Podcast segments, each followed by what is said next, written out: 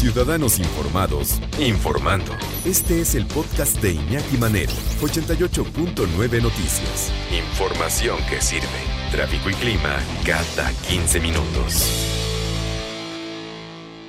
Tu cerebro puede analizar entre 10 a 10.5 millones de datos por segundo. Con esa velocidad y capacidad de análisis podemos hacer tantas cosas en la vida. Por ejemplo, realizar 48 pensamientos por minuto equivalen en promedio a 2.880 ideas en una hora. A esta velocidad nuestras neuronas pueden tomar 2.160 decisiones al día. Maravilloso. Pero nuestras neuronas se equivocan.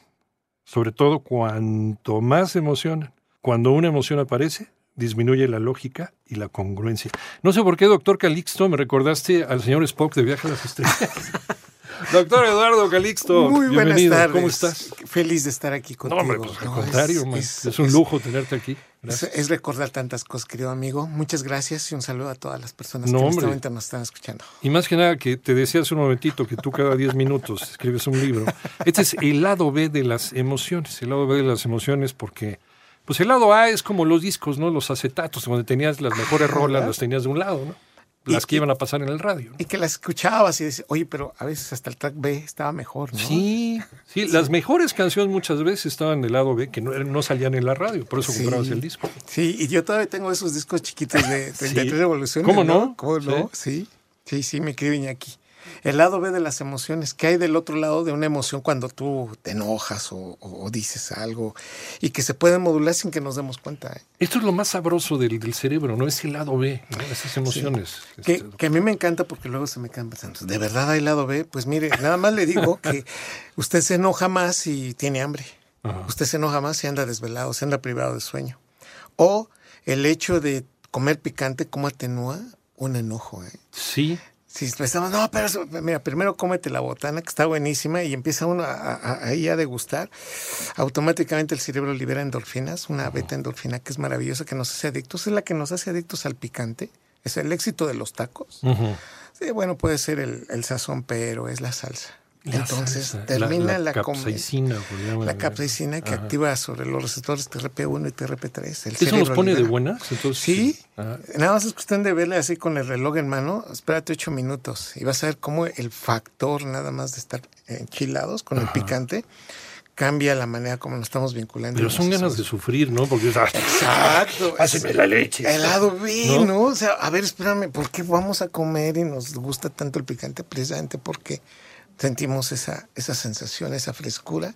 Esa sensación de bienestar este, ese Claro. sobrepasa a- al, al dolor. Exactamente, que el dolor nos da. Entonces uno voltea y dice, ¿me está usted contando una historia de terror? Porque está, primero estoy co- con el ardor, el dolor. Eh, ten- tú y yo tenemos amigos americanos y dicen, no, está mucho spicy, ¿no? O sea, Sí, está muy picoso sí, sí, y todo. muy Ay, picoso. perdón.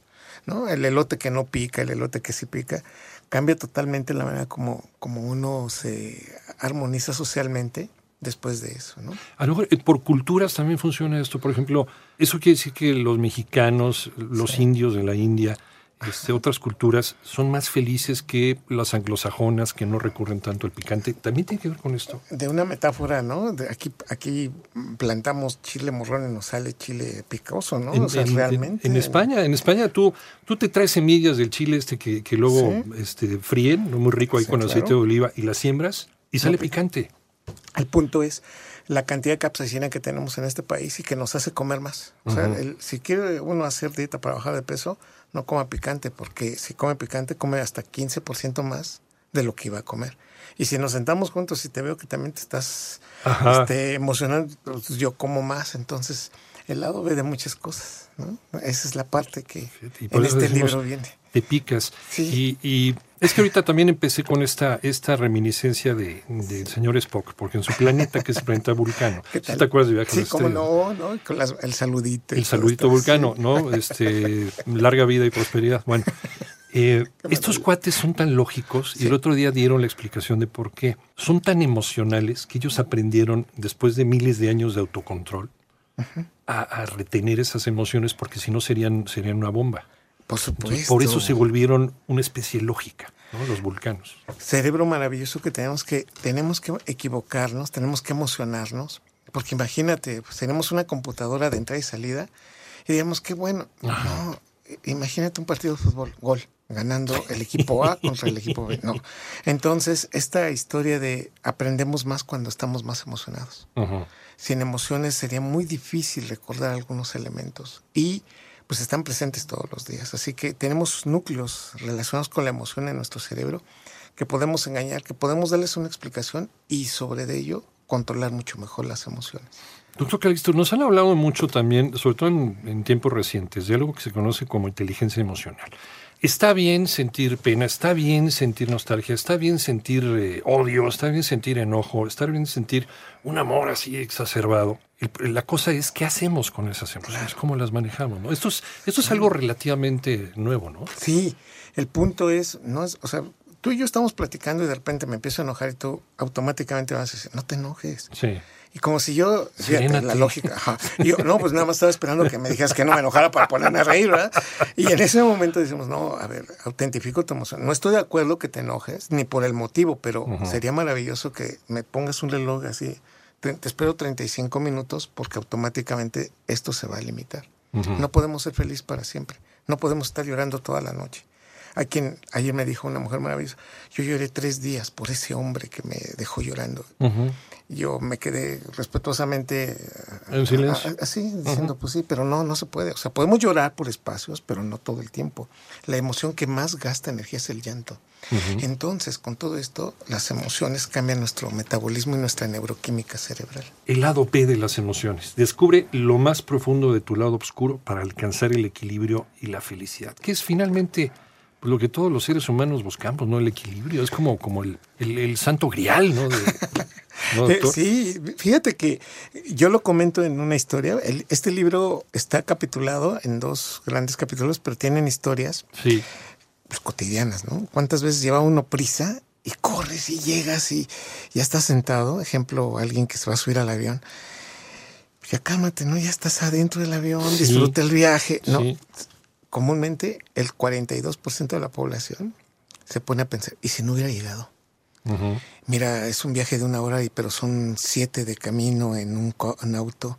Y, entonces, y, parecía que explota más la preocupación. Espera, ya pasó.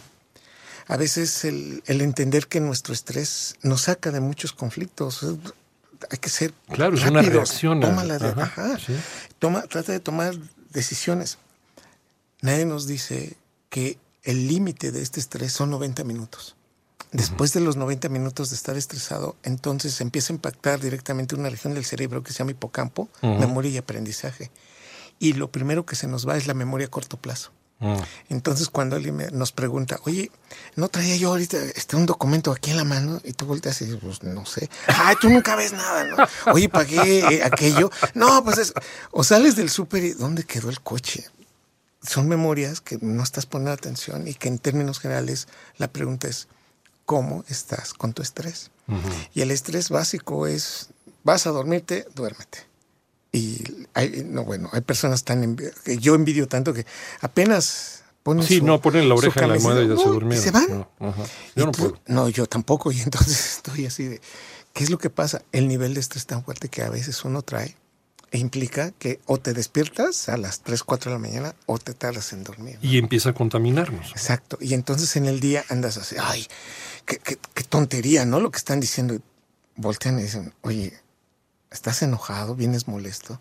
Es precisamente esto, que entendamos, en el libro yo lo describo, que todos pasamos en algún momento por esas circunstancias, pero sería mucho mejor si nos damos una explicación y encontrar nuestro detonante. Y decir claramente, pues hoy sí no comí, hoy sí me desvelé, hoy sí discutí, hoy, bueno, la persona con quien más tengo un cariño me dijo algo que no me gustaba y sí influye. Nos pueden pasar 10 cosas aquí en el día hermosas y nos pasa una mala y nos enganchamos con la mala. Con la mala, sí. ¿Qué, qué porcentaje de lo que nos pasa en el día o de los pensamientos que tenemos en el día, doctor, son pensamientos catastrofistas.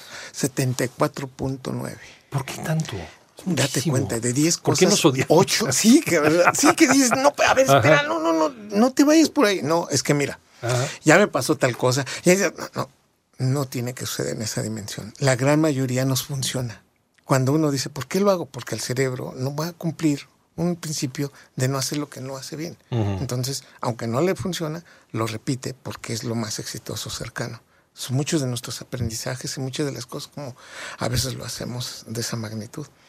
En el libro también, el lado de las emociones que hay aquí, viene una parte de las groserías. Sí. Cuando alguien dice, no, espérame, doctor, jamás, perdóneme. Que ya tenías un libro sobre esto, ¿no? Sobre, los albures. Ajá, exacto, ¿no? Entonces había ahí una situación, son necesarias. Sí. Si usted no dice groserías, cuando usted las dice, uno libera también más endorfina y se siente uno mejor. La grosería, el experimento es bien simple. Eh, ya se parece, para eso les da dinero con la a los investigadores, ¿no?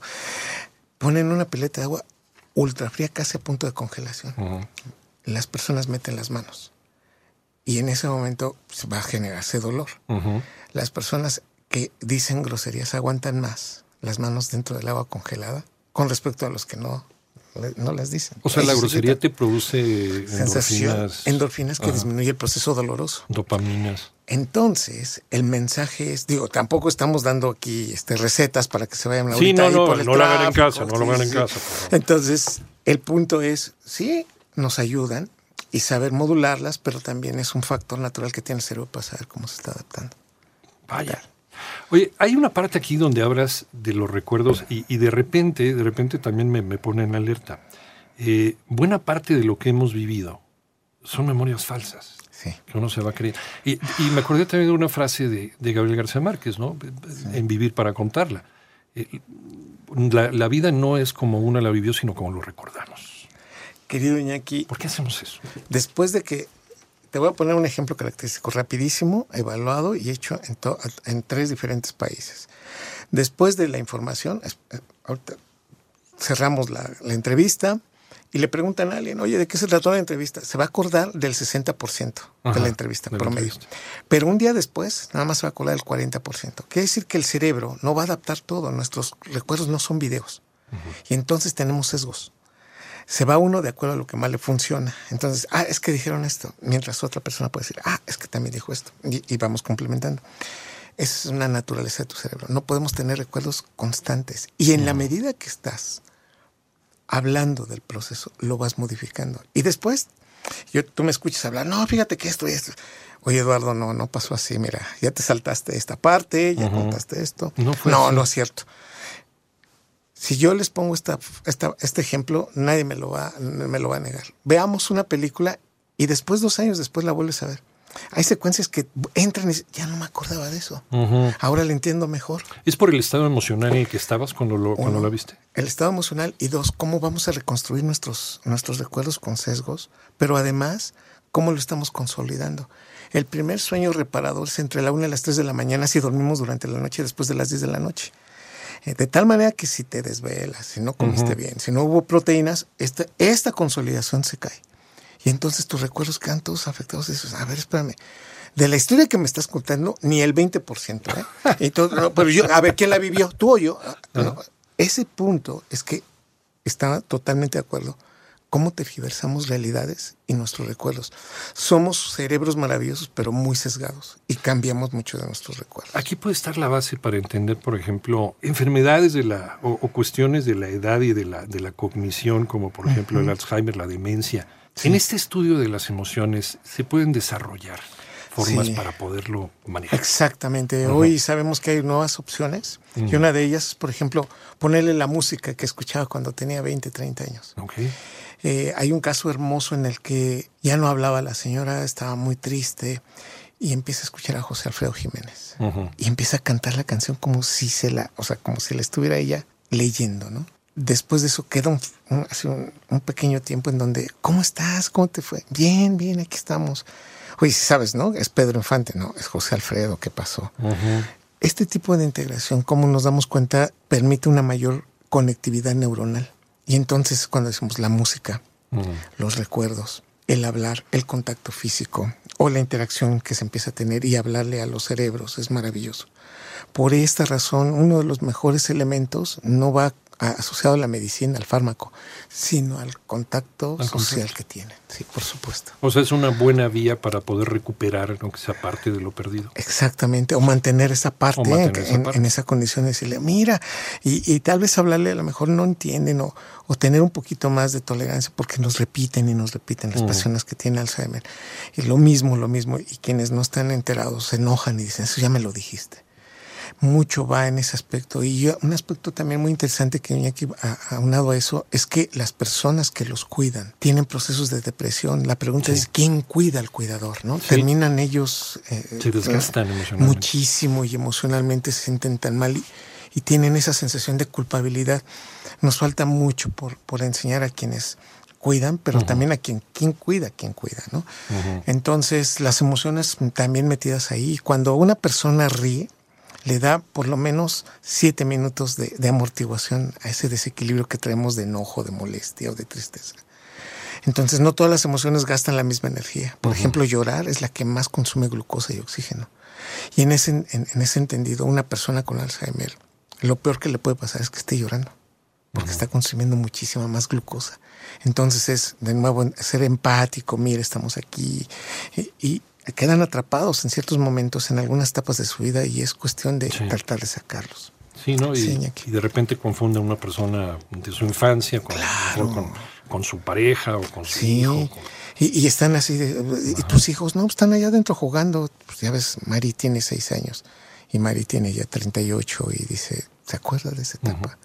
Entonces no hay que estarlos convenciendo de que quiénes son, sino seguir en esa secuencia y tratar de modificar un estado de ánimo para darles elementos cognitivos a través de esa neuroquímica. Por eso las emociones que nos cambian esa neuroquímica, si las entendiéramos un poquito mejor, sí, pues vamos a enojarnos, pero hasta cierto punto, y tengo ya límite para hacerlo. Si me voy a poner feliz, mira, estoy disfrutándolo, pero cada felicidad nos, nos, se va haciendo menos conforme la voy repitiendo. Entonces, esta desensibilización hay que entenderla. No podemos ser felices para siempre entender esto creo que también nos ayuda a decir, pues no me voy a ir a comprar, ¿no? Todo lo que yo quiero ahorita al centro comercial porque ya me faltó aquello. Respira profundo y hay que saberlos controlar. Entonces es una explicación, ¿sí? Muy mediana tal vez si ustedes quieren, pero para que podamos entender un poquito mejor. Sí tiene, sí, influye en nuestra salud, no solamente... no solamente emocional, no solamente mental, sino también física. O sea, el manejo de ciertas enfermedades también puede puede mejorar con el manejo ah, de nuestras emociones. Las personas que son visitadas por sus familiares o por amigos salen más rápido, se recuperan más rápido en un hospital, en un hospital que aquellos que no van por ellos, no los van a ver. Es un hecho, es la oxitocina que nos hace sentir y motivar y cambia el sistema inmunológico y la regulación de conexiones neuronales. Esto debería estar presente en muchos de nuestros hospitales, en nuestro medio hospitalario, porque aislarlos y ahora con esta pandemia que pasó fue de las peores experiencias. Se entiende, que no teníamos que estar, pero... Pero ¿qué tanto afectó? ¿Qué, tipo de sociedad nos volvió la, pandemia emocionalmente hablando? Sí, nos, nos desensibilizó mucho, Iñaki. Hoy somos menos tolerantes. Antes toleramos un poco mejor. Estamos empezando otra vez a regresar a ciertas cosas, pero no nos dejamos acercar, el contacto físico se limitó. Y esta parte de quedes en casa se malentendió, es déjelos en casa, ¿no? Y ahí déjelos. Entonces, esta, esta soledad que le viene muy mal al cerebro, no estamos para estar solos necesitamos la comunicación humana. Y el hecho que yo te diga Iñaki, tú me digas Eduardo, automáticamente a mi cerebro conecta más neuronas. El hablarle a su familiar, decirle por su nombre, le conecta neuronas. ¿Qué pasó? Esta pandemia nos, nos quitó esta comunicación y nos desconecta neuronas. La soledad eh, le va muy mal al cerebro. Y, y hablo específicamente soledad no esperada. Soledad que no le esperamos. Sí, claro. No es lo mismo no la programaste, que, no la... Claro yo soy un forever alone, doctor. Yo soy feliz. bueno, pero te vas a ver en domingos o por ahí vas con alguien. ¿no? Sí, de repente. Sí, no, yo lo que estoy hablando es aquel, aquel señor que vive en el departamento 6 y que lo ve salir con su bolsa de basura y a veces regresa con el periódico y... No tiene quien lo reciba. No, tiene. Eh, y esas, esos cerebros son los que se deterioran más rápido, así que seamos un poquito más em, emotivos y también cercanos a estas personas. Ni siquiera un animal de compañía, o sea, no hay nadie que lo esté recibiendo en casa. Exacto. Y, eso es mala consejera. Bien dicen que la soledad es mala consejera. Exactamente. Entonces comuniquemos más y en ese contexto, pues la emoción compartida, no sabes, si algo nos va a conectar el día de hoy, sentarnos a comer, hablar entre nosotros, comer del mismo plato es una recomendación. Picante. Sacar del mismo plato donde estamos comiendo nosotros, servirte, eso conecta muchísimas neuronas. Por eso, aquellas familias en donde dicen, éramos una familia muégano y, y qué tal, eh? Tu memoria, tu aprendizaje y la adaptación que tienes hoy a muchos problemas. Todos tenemos elementos detonantes, pero conocerlos creo que nos puede ayudar más, querido Iñaki. El lado B de las emociones descubre lo más profundo de tu lado oscuro para alcanzar el equilibrio y la felicidad pero no se vuelva un vulcano, ¿no? finalmente. ¿Verdad? Así de lógico. Doctor Eduardo Calixto, como siempre es un lujo platicar contigo. Es para mí un orgullo. Muchísimas gracias, querido amigo. ¿En dónde te podemos encontrar en redes sociales? Arroba Calixto en Twitter, Eduardo Calixto en Facebook y doctor Eduardo Calixto en Instagram. Y en su laboratorio en la Universidad Nacional Autónoma de México. Ahí gracias. gracias, doctor. como siempre, muchas gracias. un placer.